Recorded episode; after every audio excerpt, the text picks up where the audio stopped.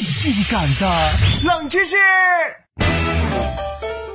说到电影，这是我们生活中一种娱乐消遣的方式。时间较长一点的电影，像《复仇者联盟四》，全长一百八十一分钟，三小时零一分钟，很多人内急了都得憋着看完。再比如说《指环王三》，全长两百五十一分钟，一共四个多小时，看完腿都麻了。但是也不难坚持嘛。可我要是问你，能坚持看完五千两百二十分钟的电影吗？冷门指数四颗星。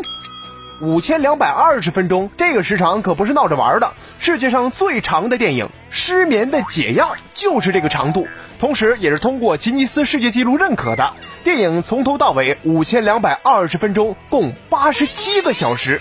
影片主要内容就是一个人在那儿朗诵诗歌，中间会穿插部分片段，全片无任何剧情。